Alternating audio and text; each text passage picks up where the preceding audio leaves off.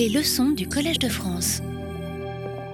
Mesdames, Messieurs, soyez les bienvenus à ce cours qui nous entraînera dans un voyage aventureux, inquiétant, jusqu'au campement d'Attila, roi des Huns. En ce lieu aussi, à notre surprise, nous aurons l'opportunité de réfléchir à la conception que les Romains avaient de leur propre histoire juridique. Dans cette aventure, notre guide sera un historien, Priscos. Priscos naît à Pagnon, en Thrace, à une centaine de kilomètres au sud de Constantinople, de Byzance. Était un orateur c'est-à-dire un avocat. Son époque est le 5e siècle après Jésus-Christ. C'était un homme cultivé, hellénophone. Il avait étudié les auteurs classiques, surtout grecs.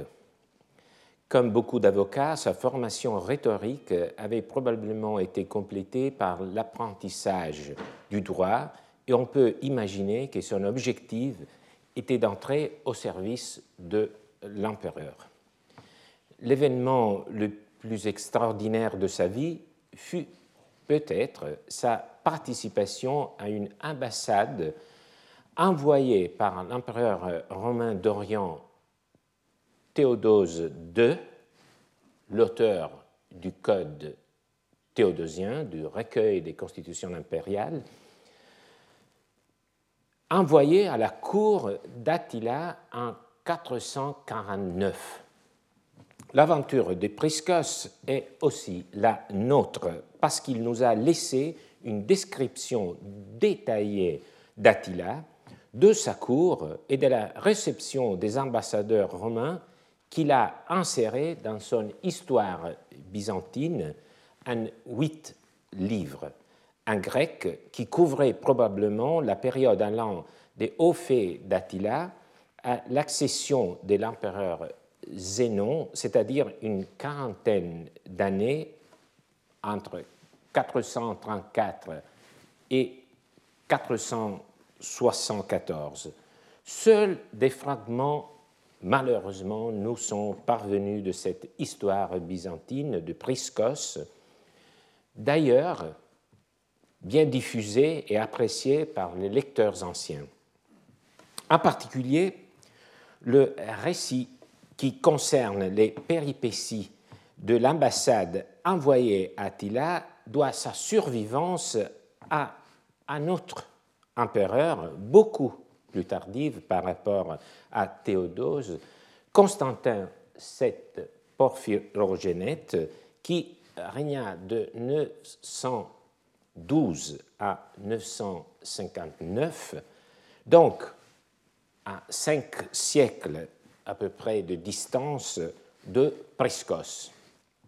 Constantin, empereur érudit, composa plusieurs ouvrages, parmi lesquels les Excerpta Constantiniana, les extraits de Constantin une anthologie en 53 volumes des ouvrages de 26 historiens depuis Thucydide. Ces extraits constituaient une des plus vastes encyclopédies que l'on connaisse. Parmi les historiens pris en compte, il y avait également Priscos son histoire byzantine. Le recueil de Constantin VII était organisé de façon thématique en particulier, le passage qui nous intéresse était inséré dans un chapitre qui contenait des extraits relatifs aux ambassades peri presbeion. Attila était le chef d'un empire composé de un d'Ostrogo et d'Alain, entre autres, qui s'étendait sur l'Europe centrale et orientale, Priscos, à vrai dire, il faut le noter, appelle ce groupe par le nom commun de Scythes, à peu près synonyme des nomades de steppe, même s'il s'agit de peuples d'origine différente, les uns étant plutôt de langue turque, les sites proprement dits étant des peuples indo-européennes antiques d'Eurasie centrale qui parlaient une langue iranienne. Mais tout cela reste discuté. Après une tentative infructueuse de conquérir la Perse, Attila se tourna vers l'Europe, traversa le Danube par deux fois, puis là le Balkan, détruisit la ville de Naissus, actuelle Niche en Serbie, massacra sa population en 441. Attila ne réussit pas à prendre Constantinople, dont il obtint cependant une rançon. C'est à ce moment que se situent les faits relatés par Priscos. Ensuite, Attila tentera de conquérir la Gaule romaine, franchira le Rhin en 451 et marchera jusqu'à Rolianum, Orléans, pillant au passage les villes de Metz et de Reims, la région de Verdun, avant d'être vaincu à la bataille de champs cataloniques par les forces coalisées gallo-romaines et surtout germaniques menées par le patrice romain Aetius. Les uns contournent Paris, mais ils finissent par se retirer, c'est le miracle attribué à Sainte Geneviève, Attila meurt en 453. Mais revenons quatre années avant cette fin, en 449, quand Attila est l'ennemi craint par l'empereur d'Orient Théodose II et qui reçoit l'ambassade à laquelle Priscos participe et qu'il relate. Ce qui rend ce récit captivant n'est pas seulement le fait qu'il révèle le regard d'un homme cultivé, d'enfin littré, au contact des coutumes des peuples aux mœurs si différents qui regarde toutefois avec un esprit ouvert, c'est que tout le récit est parcouru par une tension latente, sourde, par un péril menaçant. Deux raisons à cet effet de suspense. D'une part, la brutalité des uns, leur caractère imprévisible, en somme l'inconnu. Il suffisait d'une étincelle pour mettre sa vie en danger. Par exemple, raconte Priscos, pendant festin, les barbares commencèrent à vanter Attila et nous, Théodose. Vigila, qui était un barbare faisant partie de la mission diplomatique romaine en tant qu'interprète, prit la parole, c'est Priscos qui nous raconte ça, et dit que l'on ne pouvait pas comparer un homme à un Dieu, qu'Attila était un homme et Théodose un Dieu. Ces propos déplut aux barbares, qui commencèrent à se fâcher, nous changeâmes de conversation et cherchâmes à les adoucir. Outre la susceptibilité des uns, ces échanges révèlent un autre aspect.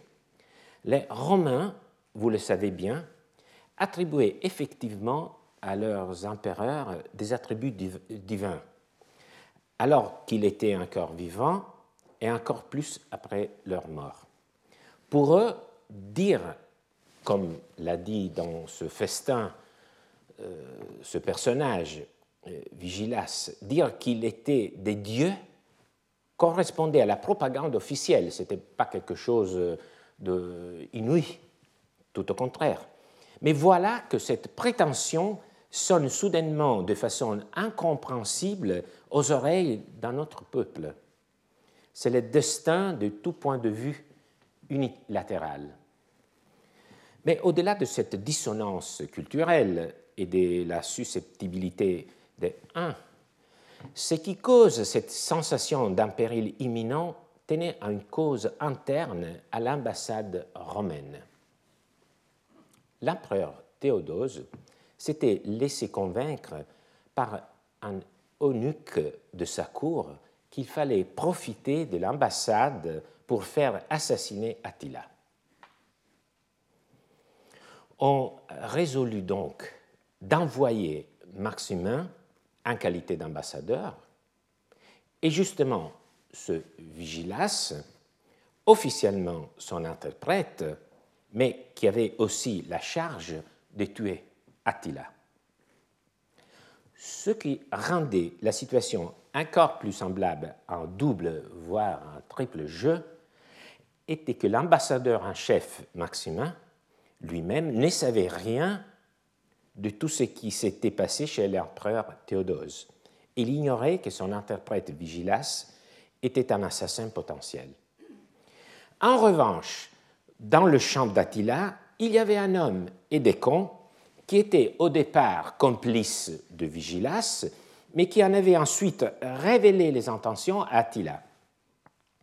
Priscos, notre narrateur, qui était présent, découvrit le complot seulement à la fin de l'ambassade. Alors qu'il raconte rétrospectivement l'aventure, il est désormais au courant. Cela lui fait percevoir tous les dangers qui découlent de cette situation dans laquelle la sécurité de l'ambassade est en permanence mise en danger par la présence en son sein d'un assassin potentiel dont les uns connaissaient les intentions. Voilà pourquoi nous-mêmes, nous suivons avec anxiété les tentatives répétées de l'ambassade romaine d'approcher Attila. Nous comprenons les raisons des refus qui lui sont opposés et que sur le moment les membres de l'ambassade ne comprennent pas, les débats houleux quand ils sont reçus et nous frémissons au péril mortel qui pèse sur eux. C'est un récit qui ferait le succès d'un roman policier historique. Le moment qui est le plus intéressant pour nous se situe quand finalement l'ambassade romaine avec Maximin et Priscos arrive à la cour d'Attila à la fin de l'été 449 après Jésus-Christ.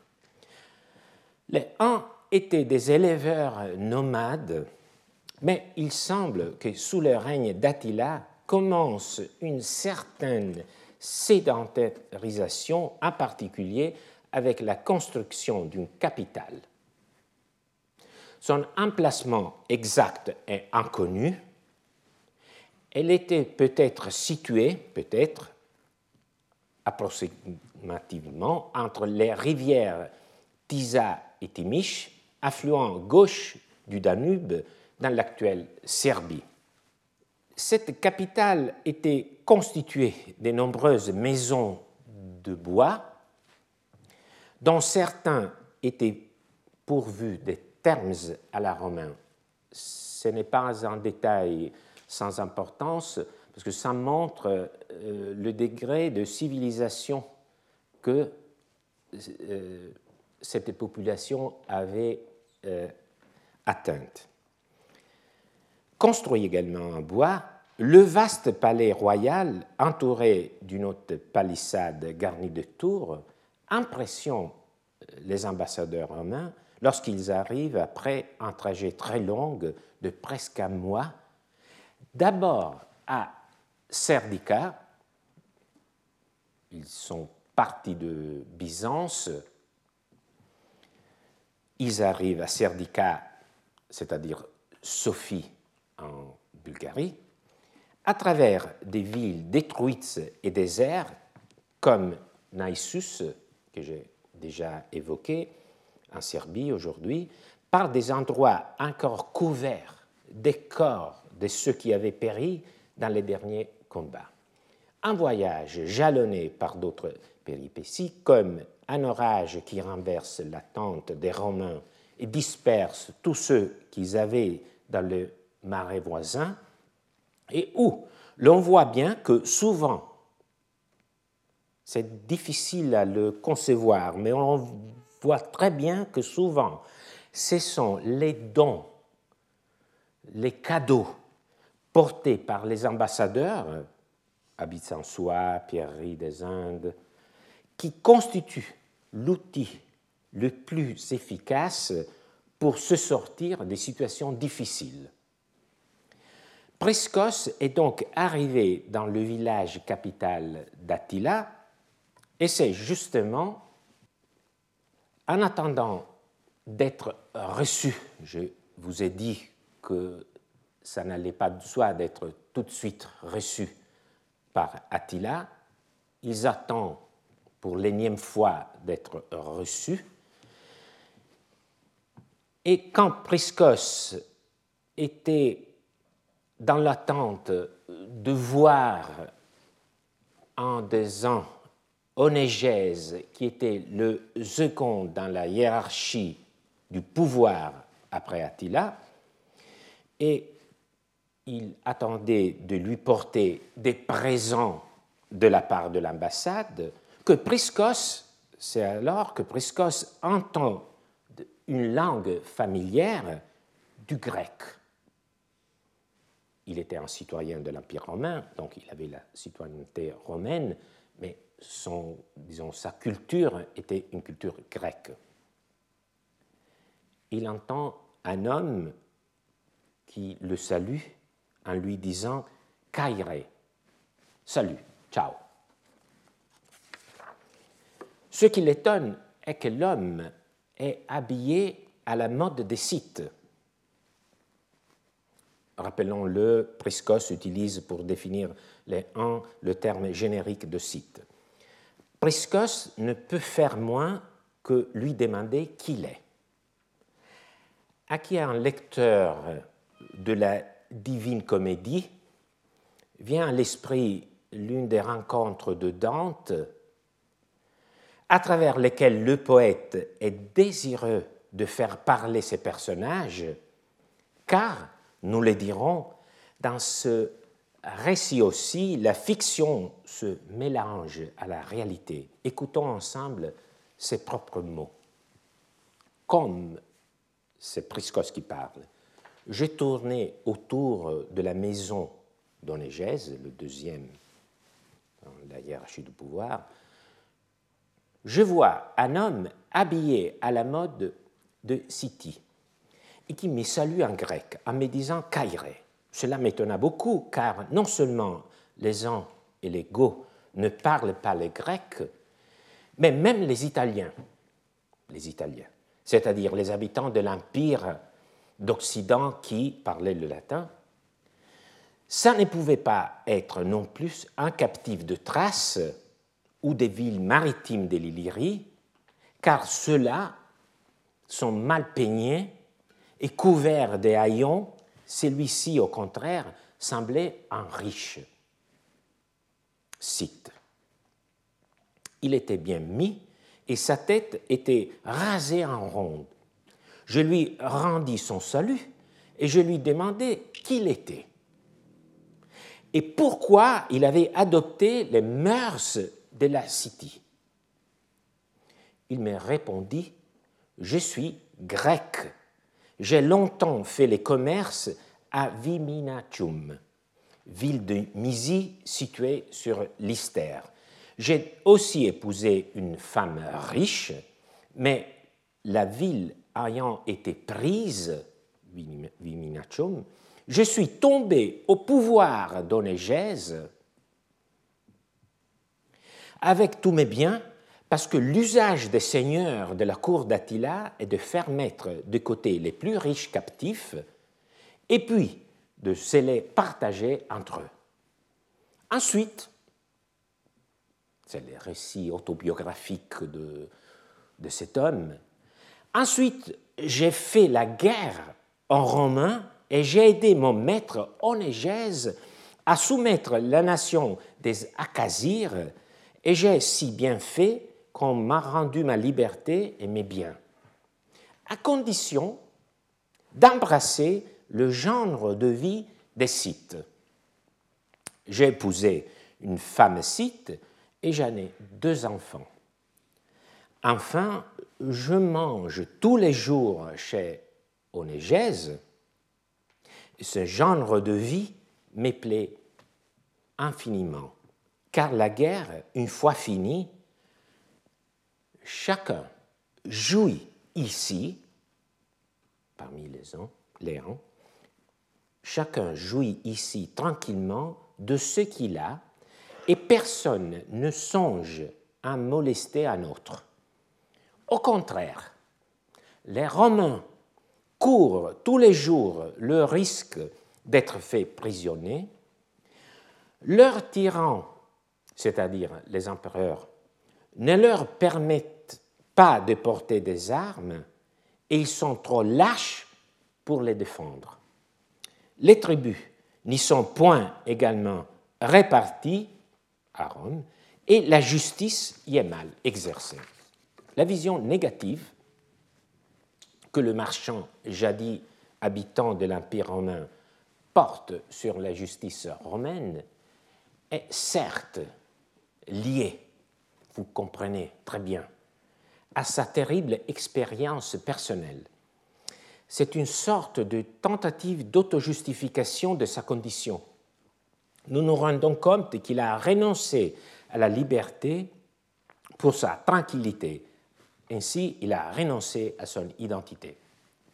Homme à l'aisance certaine, il a tout perdu quand Viminachum, la flèche verte, où il habitait, a été prise par les Huns. Viminachum était l'une des villes les plus importantes de la province de Mésie, non loin de l'actuelle ville de Smederevo en Serbie. Vous la voyez ici représentée sur la colonne de Trajan à Rome. Viminachum était le quartier général de l'empereur Trajan pendant les guerres daciques. Le marchand a perdu ses biens qu'il avait à Viminachum, sa liberté, il est devenu l'esclave de l'un des les plus puissants, justement cette onégèse devant le palais duquel Priscos attend d'entrer. Seul lui reste la vie. Rien qu'à sa façon de décrire son maître, on comprend que cet homme, qui fut en temps un riche marchand grec, est victime du syndrome de Stockholm. Il admire celui qui l'a capturé, celui qui détient le pouvoir. Ça arrive malheureusement souvent. Il tient donc à raconter sa propre histoire. En tant que prisonnier de Han, il a combattu d'abord contre d'autres peuples nomades, les Akasirs, ensuite contre les Romains c'est-à-dire contre l'empire dont il avait été un citoyen. Pour ses mérites, durant la guerre, il a été libéré, mais à condition de devenir à son tour un site. Il a ainsi épousé une femme de ce peuple, peut-être que sa première femme, Aviminachum, avait été tuée, mais nous n'en savons rien il en a eu des fils, Scythes, il a adopté le mode de s'habiller, de se coiffer des Scythes. Il a totalement adopté l'identité de ses maîtres. Seule la langue, seule la langue grecque lui reste comme vestige caché de son identité intérieure qui ne se révèle que dans la rencontre avec un autre citoyen romain, Priscos, lui aussi hellénophone. Commence ici par l'ancien marchand, presque par réaction, une critique de la société romaine et de son droit, qui se résume, comme nous l'avons lu, dans les propos conclusifs, les tribus n'y sont point également répartis et la justice y est mal exercée. Le texte est extraordinaire par sa valeur humaine, d'introspection psychologique. Mais que pouvons-nous dire de sa valeur pour l'histoire du droit? Ma connaissance n'a jamais été analysée de façon détaillée.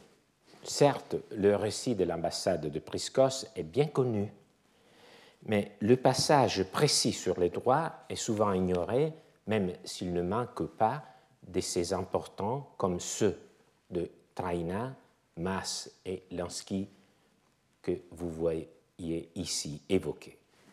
Essayons donc une analyse. D'abord, la comparaison proposée par le marchand vise à mettre en évidence le caractère intrinsèquement guerrier de la société des Huns. Les Huns sont des grands guerriers, leur énergie est dévolue à la guerre. En temps de paix, chacun vit en jouissant de son butin, de ce qu'il a, mais ce qu'il a n'est autre chose que son butin. Sans gêner ses voisins, la vie sociale est conçue comme une sorte de trêve, le reflet d'une absence de guerre, une société dans laquelle la violence est tournée vers l'extérieur. Presque un âge d'or qui rassemble à tant d'autres idéalisations du bon sauvage, mis à part le fait qu'en l'absence de structures étatiques fortes, la paix sociale se base justement sur la force latente, sur l'épée que chacun des uns tient à ses côtés. Et d'ailleurs, Attila affirmait avoir reçu une épée sacrée du dieu de la guerre, symbole de légitimation suprême pour un règne qui met son peuple en état de guerre permanente. Après avoir exalté ainsi l'organisation des sites qui utilisent la force contre les ennemis seulement, l'ancien marchand de Viminatium conteste radicalement le système romain. Puisque peu de Romains portent les armes, à la différence de Scythes, qui sont tous des guerriers, ils sont incapables de se défendre. Et ceux qui vont à la guerre sont encore plus infortunés, puisque les généreux romains sont incapables. Enfin, en, temps de paix, dit-il, dit le marchand, les tribus n'y sont point également réparties, la justice y est mal exercée. L'injustice, les impôts. Voilà le cœur du problème qui nous paraît si actuel. Sur ce point, le discours de l'ancien marchand rencontré par Priscos recoupe d'ailleurs parfaitement la pensée de Salvien de Massille, l'évêque de Marseille, qui décrit la situation en Gaule dans les mêmes années que celles évoquées par Priscos dans le Balkan. Dans son De Gubernatione Dei, le gouvernement de Dieu, Salvien constate que beaucoup de Romains choisissent de quitter le monde dit civilisé pour vivre parmi les barbares et qui plus est, vivre comme eux à cause de la pression fiscale. Que dire? C'est Salvien qui parle dans le premier des deux passages. Que dire de cette monstruosité? Vous voyez les vocabulaires de l'humanité-inhumanité. Que dire de cette monstruosité, de cette inhumanité si étrangère aux barbares, si familière aux Romains? Jeu de mots, inversion renversement. Une humanité si étrangère aux barbares, si familière aux Romains. La proscription mutuelle par des mutuelles exactions. Il ajoute Les habitants de l'Empire, les Romains, vont chercher, sans douter, parmi les barbares, l'humanité des Romains parce qu'ils ne peuvent plus supporter parmi les Romains l'inhumanité des barbares. Ils ont beau différer de ceux chez lesquels ils se euh, retirent par la religion comme par la langue également, si je puis dire par l'odeur fétide que dégagent les corps et les habits des barbares, ils préfèrent pourtant souffrir chez ces peuples-là cette dissemblance de mœurs que chez les Romains l'injustice déchaînée. C'était le deuxième passage. Encore une fois, l'identité qui arrive ici à se caractériser aussi par l'odeur physique cède au désir de se soustraire à un système injuste de perception fiscale. C'est à peu près ce que dit donc dans les mêmes années, à quelques milliers de kilomètres de distance, dans le camp d'Attila, l'ancien marchand rencontré par Priscos. La réponse de Priscos est posée, car, et le parallèle le montre aussi, il ne faut jamais oublier qu'il s'agit d'un récit littéraire. Lisons sa réponse. Il faut lire chacune des sections dans lesquelles la réponse de Priscos s'articule, qui sont en réalité des réponses à chacune des critiques soulevées par le marchand. Donc, il y a une structure rhétorique à dégager. D'abord, dit Priscos, ceux qui fondèrent le gouvernement romain étaient des hommes sages et bons. Pour que les affaires ne soient pas faites dans le désordre, ils ordonnèrent que certains fussent gardiens de loi, gardiens de loi, et que d'autres portent les armes et souffrent un entraînement militaire avec pour seul objectif qu'ils fussent prêts pour la bataille et qu'ils s'en aillent à la guerre, pleins de confiance, comme s'ils s'adonnaient un exercice familier, leurs peurs ayant été détruites par leur formation. Nos fondateurs ordonnèrent aussi que ceux qui s'occupent des fermes et de la culture de la terre subviennent eux-mêmes à leurs besoins ainsi qu'aux besoins de ceux qui se battent pour eux en contribuant à la taxe militaire avec la récolte. Priscos remonte apparemment aux origines de la constitution de la Politeia romaine. Ses fondateurs, Euretai, dit-il, ont sagement décidé d'une répartition des tâches entre protecteurs des lois, nomon fulakai, et guerriers, laissant aux agriculteurs de subvenir aux besoins de l'armée par le biais du citereion, c'est-à-dire de la contribution pour les blés, en latin la nona militaris.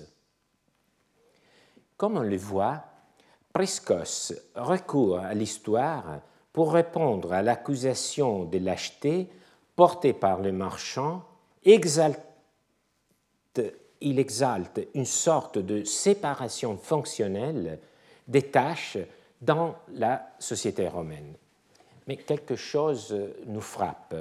Priscos attribue au fondateur de la Constitution cette tripartition fonctionnelle qui aurait fait la joie de Dumézil un souverain guerrier et agriculteur, tripartition qui cependant contredit l'idéologie du citoyen à la fois soldat et paysan qui était en revanche le pilier de la République romaine. Donc il y a une contradiction entre cette séparation des tâches et l'idéologie fondatrice de Rome. Il y avait une identification entre les citoyens qui étaient à la fois des soldats et des agriculteurs. Son récit rassemble donc plutôt à la cité parfaite décrite par Platon dans la République, qui devra être composée de trois classes, celle des producteurs, celle des guerriers et celle des magistrats, chacune traduisant par analogie une des parties de l'âme. Les producteurs auxquels correspond la tempérance, les guerriers dont la fonction nécessite le courage, et les magistrats qui doivent posséder la sagesse pour gouverner. Priscos serait-il donc en train de parler d'une cité idéale, non de Rome Un peu, oui, Bien sûr, mais même si son récit a comme modèle Platon et d'autres philosophes historiens grecs, il n'est pas sans lien avec les réalités. L'horizon de Priscos n'était pas la Rome républicaine, bien entendu. Il parlait de l'Empire à partir de Dioclétien. Déjà, avant Dioclétien, le métier de soldat était devenu héréditaire, comme beaucoup d'autres métiers. Donc, il y avait eu, en effet, cette dissociation entre les paysans et les soldats dont parle Priscos. La nouveauté la plus importante introduite par Dioclétien, après un siècle d'expérimentation, fut la transformation de la fourniture des recrues en charge fiscale à travers justement le système de la nona militaris, qui devient un impôt régulier. Le revêtement de l'armée prend la forme d'un impôt en nature. Quand Priscos dit donc nos fondateurs ordonnèrent aussi que ceux qui s'occupent des fermes et de la culture de la terre souviennent eux-mêmes à leurs besoins ainsi qu'aux besoins de ceux qui se battent pour eux en contribuant à la taxe militaire avec la récolte, il ne remonte pas donc aux origines de Rome, mais à l'époque de Dioclétien, environ un siècle et demi avant le moment où il écrit, cela revient à dire que Priscos fixe à cette époque le début du présent. Mais ce n'est pas seulement ici que son discours, même s'il a une allure théorique, maintient une proximité impressionnante avec la pratique juridique, avec l'idéologie impériale, cela se voit surtout lorsque Priscos répond aux accusations de l'ancien marchand qui avait dit que dans l'Empire romain, la justice est mal exercée, les lois, s'est plaigné le marchand, ne s'appliquent pas à tous. Si le malfaiteur est riche, il advient qu'il ne paie pas l'amende, sanctionnant son crime, alors que s'il est pauvre et ne sait pas comment approcher les problèmes, il subit la peine prescrite s'il ne meurt pas avant que le jugement ne soit rendu. Et ceci est peut-être l'aspect le plus pénible, d'avoir à payer pour obtenir gain de cause. Dans sa réponse, Priscos s'appuie encore sur la tripartition prévue par les fondateurs de Rome, cette fois-ci concernant l'administration de la justice, confiée, comme nous l'avons déjà vu, à des protecteurs de la loi, mais ces protecteurs de la loi sont à leur tour divisés selon leurs tâches respectives, une articulation qui confirme la démarche philosophique du discours de Priscos. D'abord, dans cette tripartition, parce que alors, nous avons vu que la réponse de Priscos prend en compte chacune des critiques du marchand, D'abord, il avait parlé de l'organisation militaire. Ici, il se tourne vers l'administration de la justice. Il dit qu'il y avait des gens qui étaient des spécialistes de, la justice, mais là aussi, il introduit une articulation fonctionnelle, ce qui montre, encore une fois, euh, comment on peut dire, la structure euh, fortement euh, élaborée de son discours et son modèle philosophique qui en est à la base. Dans cette catégorie des protecteurs de la loi, il individue d'abord les avocats, catégorie dont Priscos faisait partie et dont il parle avec admiration parce qu'il dit que les avocats sont chargés de parler à la place de ceux qui ne sont pas capables de le faire, ce qui revient à dire que l'Empire romain garantit à tout un accès à la justice. Ensuite vient le juge et les magistrats qui sont chargés de décider en conformité aux lois, ce qui revient à dire que les lois sont un principe appliqué avec impartialité, donc, si vous voulez, encore une fois, une vision démocratique de la vie civique romaine. Enfin, dit Priscos, sont instituées des personnes qui doivent veiller à l'exécution des sentences pour empêcher qu'elles ne restent lettres mortes ou, au contraire, qu'elles ne soient appliquées trop sévèrement en contraignant, par exemple, à payer plus qu'il n'est dû. Et il est vrai, souligne Priscos, que l'on doit payer ces personnages, mais cela est normal, dit-il, parce qu'ils ont un rôle essentiel, de la même façon que nourrir un cheval est dans l'intérêt du cavalier ou nourrir les animaux d'élevage est dans l'intérêt de l'éleveur. Pourquoi le service de la justice et l'activité qui la fait fonctionner ne devrait-il pas être rémunéré?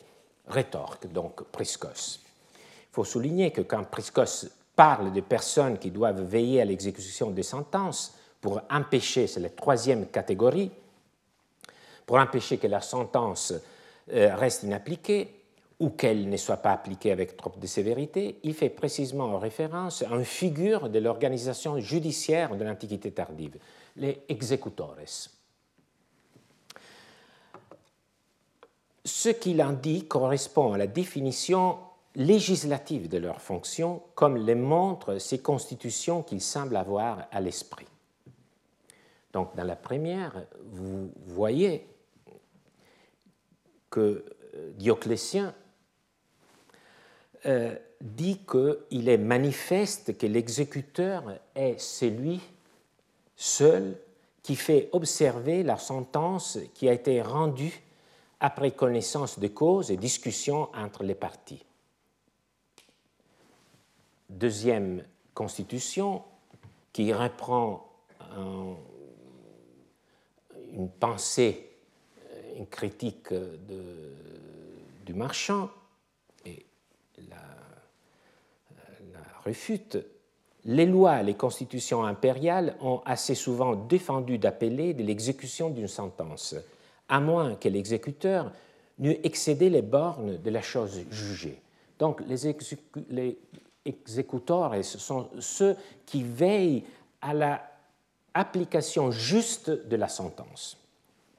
Après avoir évoqué ces points structurels, Priscos rétorque aussi de façon élégante, presque sophistiquée, à la critique du marchand que les procès durent trop longuement. La durée excessive de chaque procès, citait l'Anéléka, dit Priscos, et les produits d'un souci de justice, de peur que les juges ne traitent imprudemment les cas et fassent une erreur dans leurs décisions, car ils pensent qu'il est préférable de finaliser un procès tardivement plutôt que, se pressant, ils donnent tort à la mauvaise personne et offensent Dieu, le fondateur de la justice. Donc vous voyez que euh, si le temps de la justice sont longs, c'est parce que le juge veut établir la vérité de façon scrupuleuse.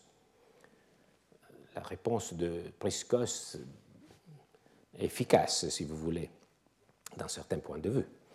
Mais Priscos réfute également l'autre argument de l'ancien marchand, qui avait dit qu'à Rome, les lois ne s'appliquent pas à tous, ne s'appliquent pas à tous, inégalité. Au contraire, Priscos dit que les lois s'appliquent à tous. Vous voyez le parallélisme entre les critiques et les réponses. Les lois s'appliquent à tous. Mais comment peut-il le démontrer? Il choisit de parler d'un principe il choisit la, voie, si vous voulez, théorique. Même l'empereur leur obéit. Donc, comme même l'empereur obéit aux lois, ça veut dire que les lois s'appliquent également à tous. Nous avons là d'effet une attestation du principe souvent répété par les empereurs eux-mêmes de ce qui distingue la monarchie de la tyrannie.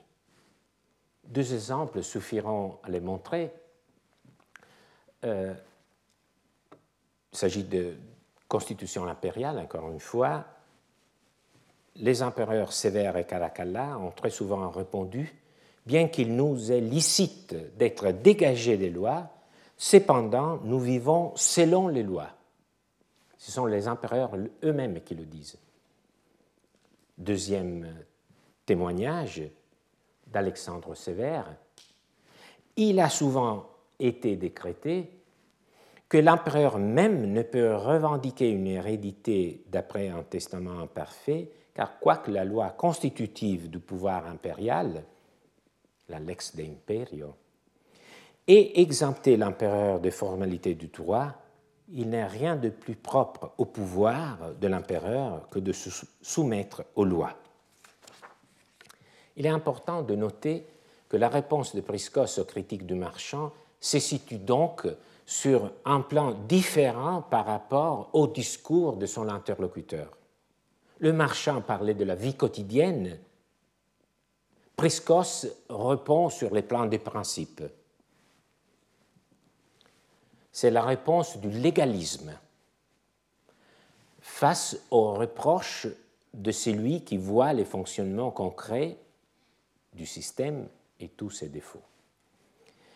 Après avoir défendu le droit romain, pour ainsi dire, en moyen de ce qu'en rhétorique on appelait une refutatio, Priscos passe à l'attaque comme dans une confirmatio. Son discours est donc construit en miroir, encore une fois, avec celui du marchand, qui se disait heureux car euh, lorsqu'il avait été fait prisonnier après avoir fait la guerre aux Romains et avoir aidé son maître, on lui avait rendu sa liberté et ses biens. Priscos dit, pour votre liberté, vous devriez remercier la Providence plutôt que votre maître.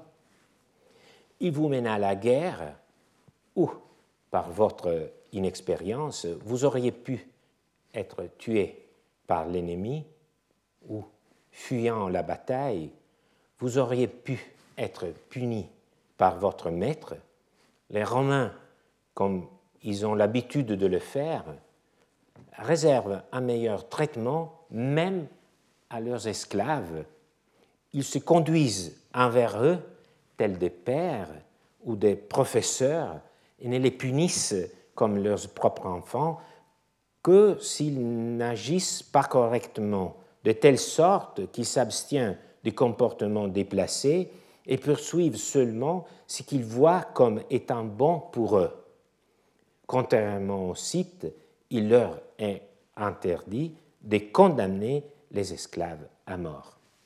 Les traitements que les uns ont réservés aux marchands grecs, observe donc Priscos, est cruel. S'il est vivant, il les doit à la providence, non aux uns qui l'ont contraint à combattre lors de batailles au cours desquelles il aurait pu mourir. Les Romains traitent mieux leurs esclaves qu'ils éduquent comme s'ils étaient leurs propres fils. Priscos fait ici allusion aux dispositions qui, à partir d'Antonin les Pieux, avaient interdit aux maîtres de tuer leurs propres esclaves. Une constitution de Constantin, qu'on peut presque lire, le dit très bien. Le maître doit user avec modération du droit des corrections qu'il a sur son esclave. Et nous le réputons coupable d'homicide lorsque, avec l'intention, il aura tué par un coup de bâton ou de pierre, ou aura tué son esclave à dessein, ou, pardon, ou aura blessé son esclave à dessein mortellement avec un trait, l'aura fait pendre, aura ordonné cruellement qu'il soit précipité d'une hauteur, l'aura empoisonné, ou lui aura fait déchirer le corps en lui appliquant sur les flancs les griffes de fer, ou en lui brûlant les membres par le feu, ou avec la cruauté des barbares inhumains aura forcé le cœur qui s'affaiblit et fait couler un sang noir à perdre la vie parmi les tourments. C'est une constitution de 319 que Priscos pouvait lire dans le code de son seigneur Théodose II, qui avait été publié en 439, donc à peu près dix ans avant la date de l'ambassade. Mais permettez-moi une remarque. Est-ce que cette constitution vous donne l'impression d'une véritable protection de l'esclave comme le prétend Priscos? Il y a au contraire quelque chose de choquant dans cette loi qui, d'une part, nous révèle qu'elle pouvait être, au moment même où elle l'interdit, quel pouvait être le répertoire des horreurs déployées par les maîtres, et d'autre part, n'exclut pas au fond que la mort puisse être donnée par d'autres façons que celle-ci, si cela était raisonnable. Au fond, il s'agit d'un usage raisonnable du pouvoir de vie et de mort sur un autre être humain. Mais ici encore, c'est la même constitution impériale qui évoque un miroir la cruauté des barbares inhumains. Ce que rend humains les Romains, du point de vue de Priscos, c'est au fond rien d'autre que la limite législative. Donc c'est l'existence en elle-même d'une loi qui rend acceptable même l'exercice de la violence. Priscos évoque en outre la manumission. Le marchand grec avait dû se racheter quasiment comme lors d'une roulette russe. Il avait combattu, puis avait dû donner son butin à son maître en obtenant ainsi la liberté. Les Romains, eux, avaient de nombreux modes d'affranchir sans recourir à cette cruelle extorsion. Ils attribuaient souvent la liberté au moyen d'un testament. C'est ainsi que se termine la réponse de Priscos et euh, qui souligne un principe du droit romain ce que décide un mourant devient loi. Il s'agit d'une citation cachée des douze tables qui établissait le principe de la liberté de faire testament. Ce que Priscos ne dit pas, c'est que les Romains, quand ils donnaient la liberté à leurs esclaves, leur donnaient également la citoyenneté. Donc, en quelque sorte, leur imposaient d'assumer leur mode de vie, comme cela s'était produit également pour les marchands grecs asservis par les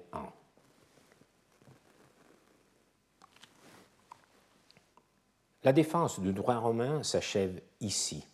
À ce point, nous assistons, dans le récit de Priscos, à l'effondrement psychologique du marchand grec qui vient d'être confronté à sa situation, une situation qu'il a tenté de se cacher à lui-même d'homme qui a échangé sa liberté son identité contre un bien-être apparent, en réalité fruit des contraintes. Ne pouvant pas répondre, il explose en sanglots en prenant conscience de sa misérable condition. L'unique réplique qui se permet est une phrase merveilleuse Oimen nomoi kaloi kai e politeiai romaion oide arcontes uc homoia tois palai fronuntes auten dialumainontai. Les lois sont belles et la constitution des Romains est bonne, mais les gouvernants la ruinent. ne lui prêtant pas la même attention que leurs ancêtres. Tout le dialogue conduisait vers cette conclusion, car en réalité, Priscos n'avait pas contredit les critiques du marchand, mais lui avait seulement rappelé les principes selon lesquels l'Empire romain était régi par le droit. S'il y avait des injustices, la faute en revenait aux hommes qui appliquaient le droit. Même ce propos, qui ici attribué aux marchands grecs, est en réalité le cœur même de la réflexion de Priscos. C'est pour ainsi dire la conclusion de son raisonnement qu'il attribue à son interlocuteur comme s'il il l'avait convaincu.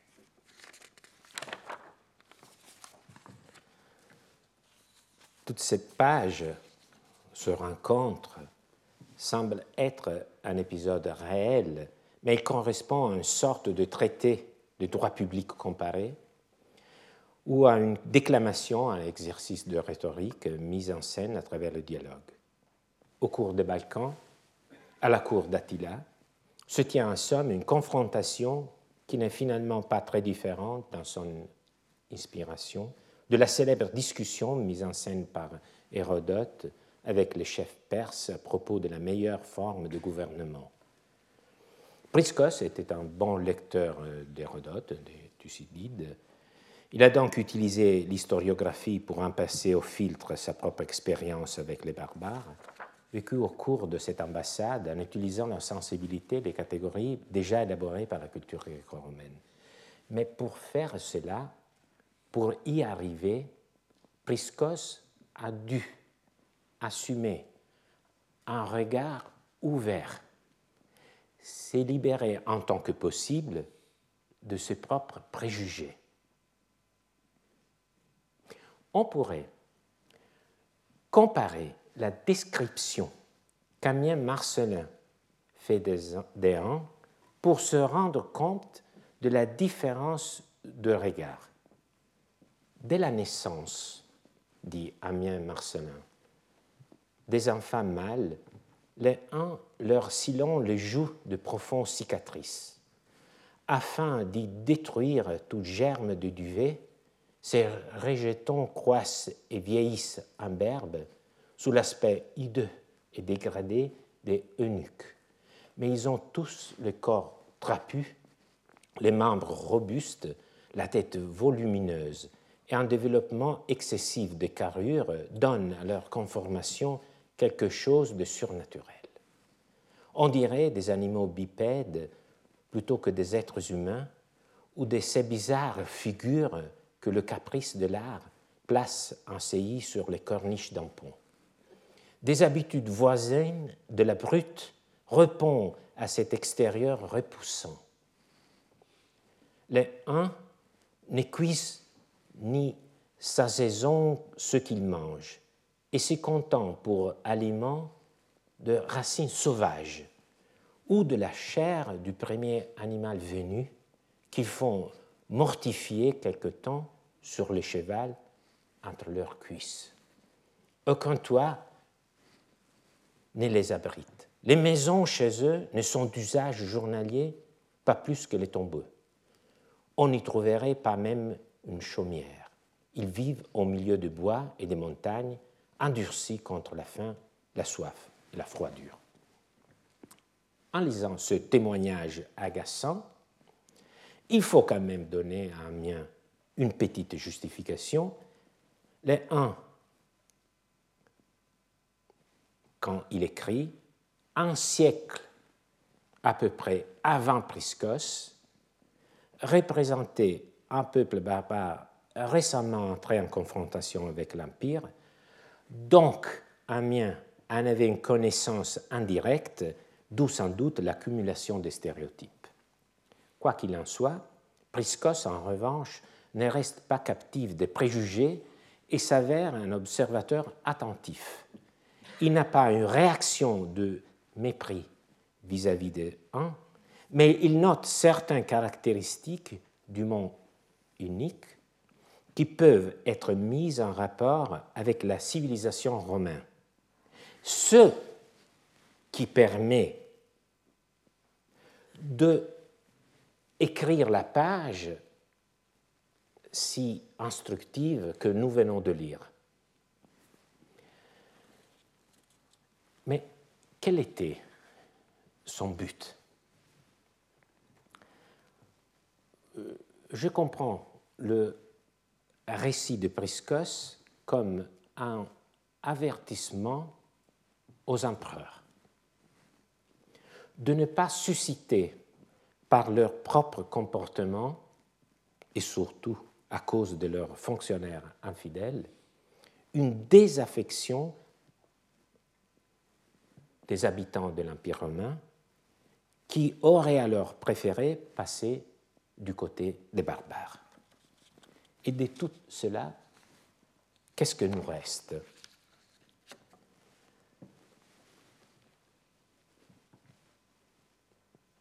Plutôt que de nier les dysfonctionnements quotidiens de la bureaucratie et des procès, Priscos a choisi d'exalter l'état de droit en tant que tel, la légalité en tant que principe. Et je pense que l'importance que Priscos donne au principe l'est aussi pour nous. Il nous rappelle quelle est la valeur fondamentale dans une société, au-delà des problèmes que chacun peut rencontrer, de la pression fiscale, des erreurs de fonctionnaires. Pour Priscos, la liberté consiste à vivre sous les lois qui s'appliquent à tous. Merci. Retrouvez tous les contenus du Collège de France sur www.colège-2-france.fr.